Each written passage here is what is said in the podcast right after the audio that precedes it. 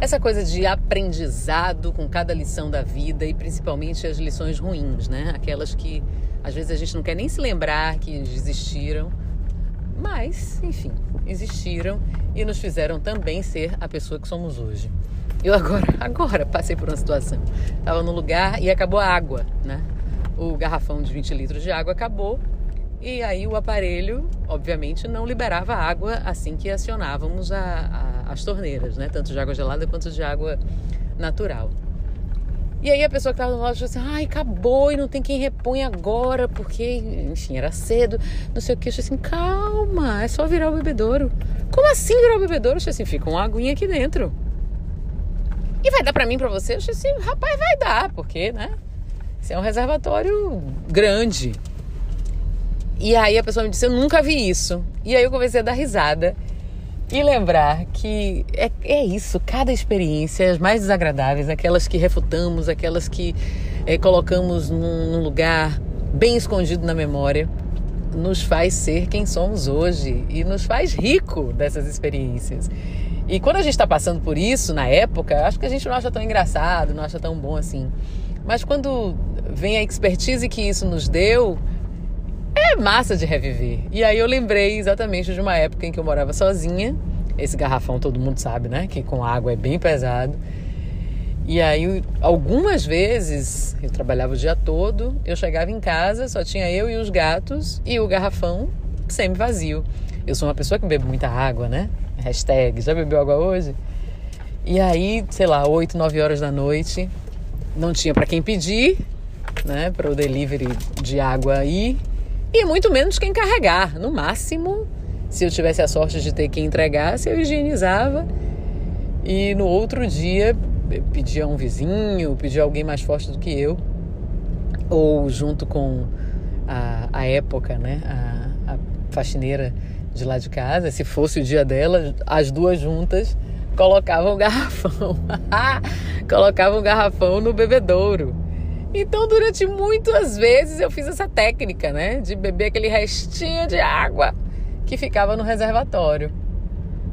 É, porque, enfim, é água limpa e eu entendo que está higienizado, né? Que você higieniza cada vez que você coloca um garrafão novo. E outras pessoas não tiveram essa experiência, não passaram por isso, e eu também não passei por tantas outras que é, em, outras situações, as pessoas me mostraram que havia um caminho diferente para aquele meu desespero inicial de que, ai, o que é que eu vou fazer agora?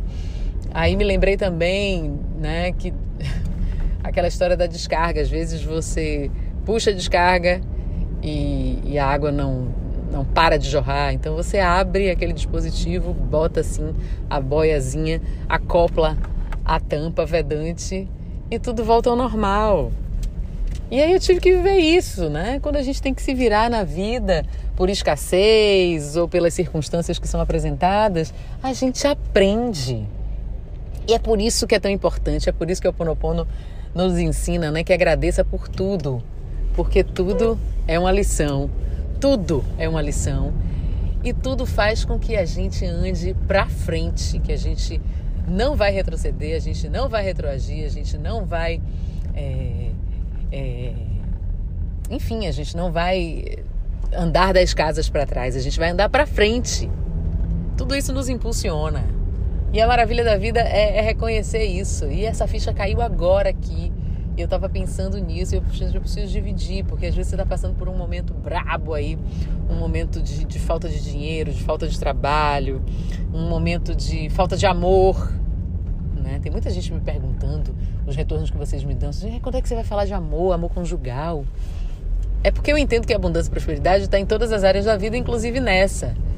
Então, às vezes você está aí decepcionado, decepcionada, acabou seu relacionamento, você está sofrendo agora e está maldizendo aquela pessoa, aquelas situações todas que lhe levaram a essa dor, a essa angústia, a, a, esse, a essa decepção, esse desespero, às vezes, né?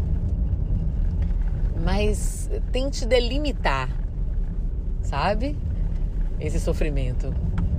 Tente até botar no papel, eu gosto de botar no papel às vezes para ver mesmo, né? Literalmente ver o que tem acontecido comigo, o que está acontecendo comigo e de que forma isso me afeta.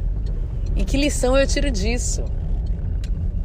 porque é, é impressionante, né? Falando agora dessa seara dos relacionamentos.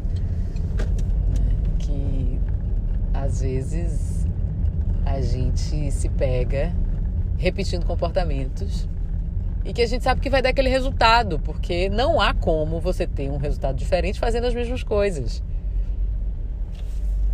E tudo na vida nos presenteia para que a gente se aperfeiçoe. É, é maravilhoso isso, né? A vida é um presente. Aproveite.